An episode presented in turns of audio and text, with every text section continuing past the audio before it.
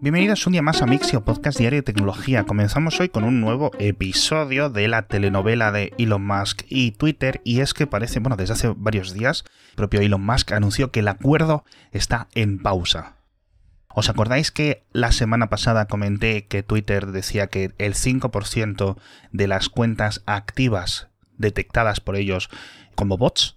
o como cuentas falsas, bueno, pues dice eh, Elon Musk que él no se cree ese porcentaje, que va a hacer una auditoría externa, un estudio propio, no sé muy bien cómo, porque entiendo que él sospecha que son muchos más. De hecho, el otro día en Twitter, bueno, otro día no, hace unas horas estuvo contando que cabe la posibilidad de que fueran hasta el 90% de las cuentas. Mm, sinceramente, no creo que sea así. Entonces, el actual eh, director ejecutivo de Twitter, Parag Agrawal, ha estado poniendo un hilo, ha estado comentando datos de cómo los detectan, cómo los diferencian, etcétera, de los que realmente sean una cuenta mala, pero gestionada por una persona, simplemente esa persona, pues o tuitea de forma rara o cosas así, y se ha liado. Básicamente, Elon Musk eh, comenzó respondiéndole con un emoji de una caca, un lunes completamente divertido en esta telenovela. Yo creo que están hablando de cuentas y de, digamos, mediciones diferentes, sinceramente.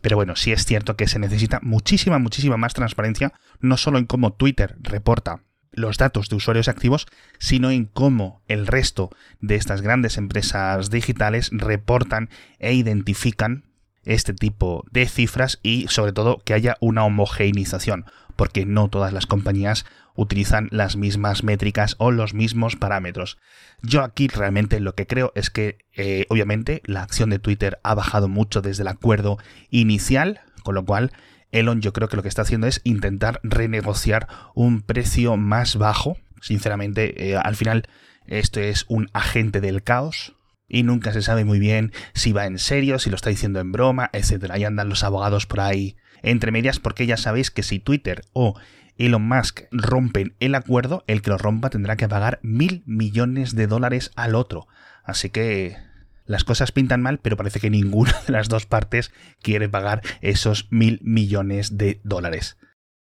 En fin, dejamos de hablar de bots, vamos a hablar de robots, que este es un vídeo que os quería enlazar ya desde hace varios días, y es básicamente un chico que ha inventado un sistema robótico para apuntar con el ratón en los videojuegos, por ejemplo, los juegos de disparos. Hay un montón de scripts, de hacks, de cheats o de chetos, como queráis decirlo, que digamos disparan automáticamente a las cabezas de nuestros enemigos. Bueno, pues lo que ha hecho ha sido llevar ese tipo de técnicas, pero al mundo de lo físico. Básicamente, en vez de mover el cursor, lo que mueves es físicamente el ratón, con lo cual se supone que es indetectable por los sistemas de seguridad. Ya digo, bastante sencillo, básicamente es una especie de, de, mesita en la que se pone el ratón y lo mueve con ocho ruedas omnidireccionales que le permiten mover rápidamente el ratón en cualquier dirección, en cualquier ángulo, y la dirección o el ángulo, digamos, del objetivo se lo indica otra parte del software que lo que hace es analizar en la pantalla en tiempo real dónde está el objetivo y cuánto tiene que moverse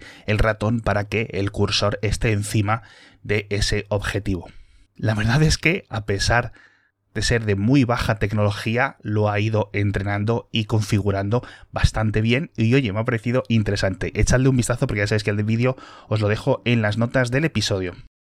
Y recordáis que hace unos días comentábamos de cómo estaban eh, robando las carteras de criptomonedas en el centro de Londres a los banqueros cuando estaban en los restaurantes, cuando estaban pidiendo un taxi, básicamente alguien se les acercaba, les robaba el móvil, se transfería las criptomonedas a su propia cartera digital y abandonaba el móvil corriendo en cuestión de segundos. Bueno, pues tengo otra historia de estos criptorobos, entre comillas, también curiosamente en Londres, y es que han detenido a un joven de 21 años que lo que hacía era buscar a víctimas a través de Snapchat y les decía que si quedaban con él, él les intercambiaba las criptomonedas que quisieran por dinero real. Entonces quedaban por la noche en algún sitio un poco lejano y después de hacerse la transferencia a sus propias posesiones, a sus propias carteras digitales, les amenazaba con un cuchillo y no les daba el dinero y simplemente huía. Por lo visto ha sido capaz de ejecutar esta maniobra, esta técnica durante varias ocasiones y ha robado, según la policía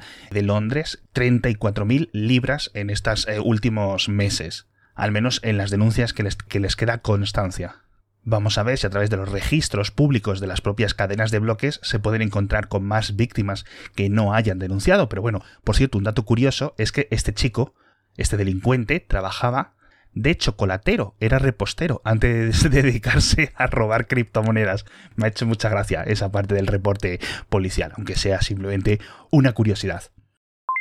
Y seguimos en Reino Unido, por cierto, y es que un equipo de rescate de alta montaña, bueno, alta montaña entre comillas en las Islas Británicas, las montañas no son muy altas, pero bueno, un equipo de rescate en montaña está entrenándose con jetpacks para intentar rescatar a posibles personas accidentadas de una forma mucho más rápida de lo que puedan atenderles en helicóptero o llegando con todoterrenos o con lo que necesiten para la asistencia o la atención médica lo cual me parece una idea brutal. Son los típicos jetpacks que habréis visto los últimos 2-3 años usados por las fuerzas especiales de algunos países o usados para demostraciones en alguna feria, etcétera, de esto que tiene una mochila con unas toberas y también en las manos. Y el vídeo, que es cortito, son unos 5 minutos, se puede ver como uno de estos especialistas asciende unos 700 metros de altura, recorriendo las lomas de una montaña en menos de dos minutos, con lo cual es un ascenso bastante rápido.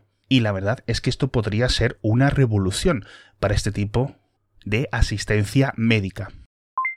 Lo que sí que es una revolución, y lo digo sin ningún tipo de peros, es el CTO Summit de GitHub, que, ya sabéis que vuelve con más fuerza de nunca, 24 y 25 de junio en Valencia, que tenéis 45% de descuento, simplemente utilizando el código o el cupón MIX45, MIXX45. Ya sabéis que tenéis todas las conferencias más importantes a nivel español sobre inteligencia artificial, ciberseguridad, blockchain, UX, DevOps, robótica, transformación digital, etc. En dos días, la verdad es que el programa es súper denso y vais a salir muchísimo, muchísimo más enterados, además de todo el networking que podráis hacer, porque ahí ya sabéis que se van a juntar toda la gente lista y guapa del mundillo IT en España. Así que sabes, márcalo en tu calendario en Valencia 24 y 25 de junio. Te dejo enlaces en las notas del episodio ctosummit.geekshub.com Recuerda, cupón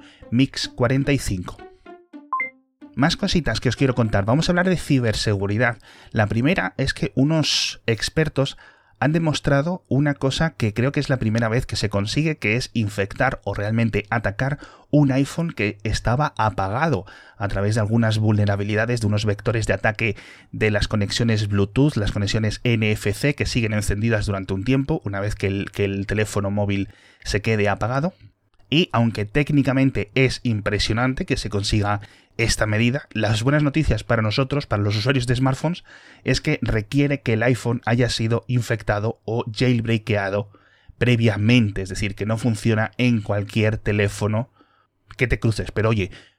como avance en ciberseguridad del lado ofensivo me parece algo francamente increíble porque muchas personas pensamos que porque nuestro móvil esté apagado, sobre todo estos nuevos móviles más modernos, está realmente apagado y no es así.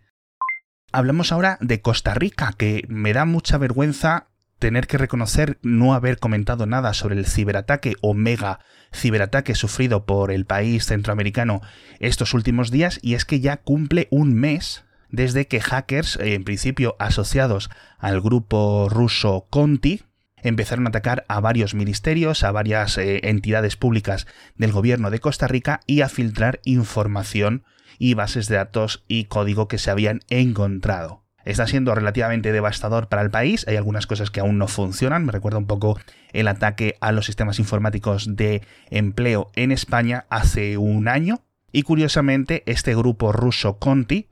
también es el objetivo de una recompensa de 10 millones de dólares por parte del gobierno de Estados Unidos que se las ofrece a cualquier información que les permita identificar a cuáles son sus miembros reales.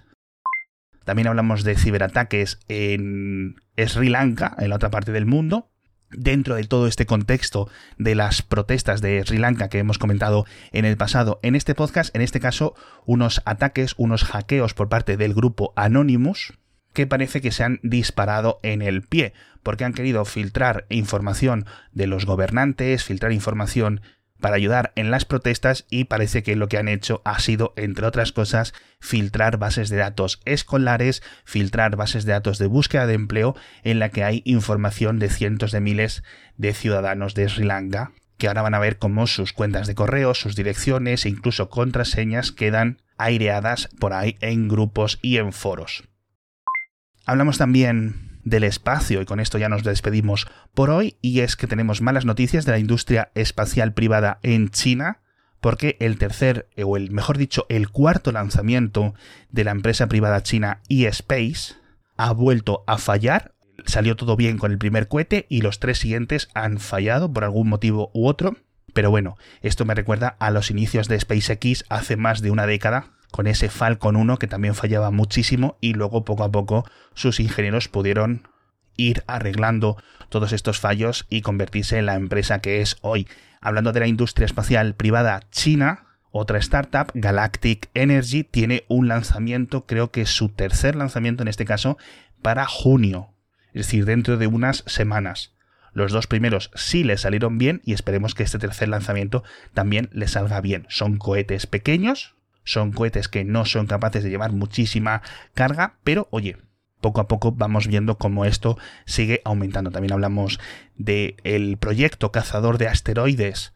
de la Agencia Espacial Europea que publica eh, fotografías del Hubble y parece que después de unos meses o creo que un par de años, de hecho, entre eh, la ESA y aficionados han conseguido identificar más de mil nuevos asteroides en este proyecto colaborativo usando, digamos, el archivo histórico de imágenes del firmamento del Hubble, lo cual me parece una muy buena noticia porque son mil asteroides más que tenemos identificados y mapeados. En fin, con esto me despido. Muchísimas gracias a todos por estar conmigo un día más. Muchísimas gracias al CTO Summit de GeeksHub por patrocinarnos esta semana, echando un vistazo. Y nos vemos mañana con más noticias de tecnología.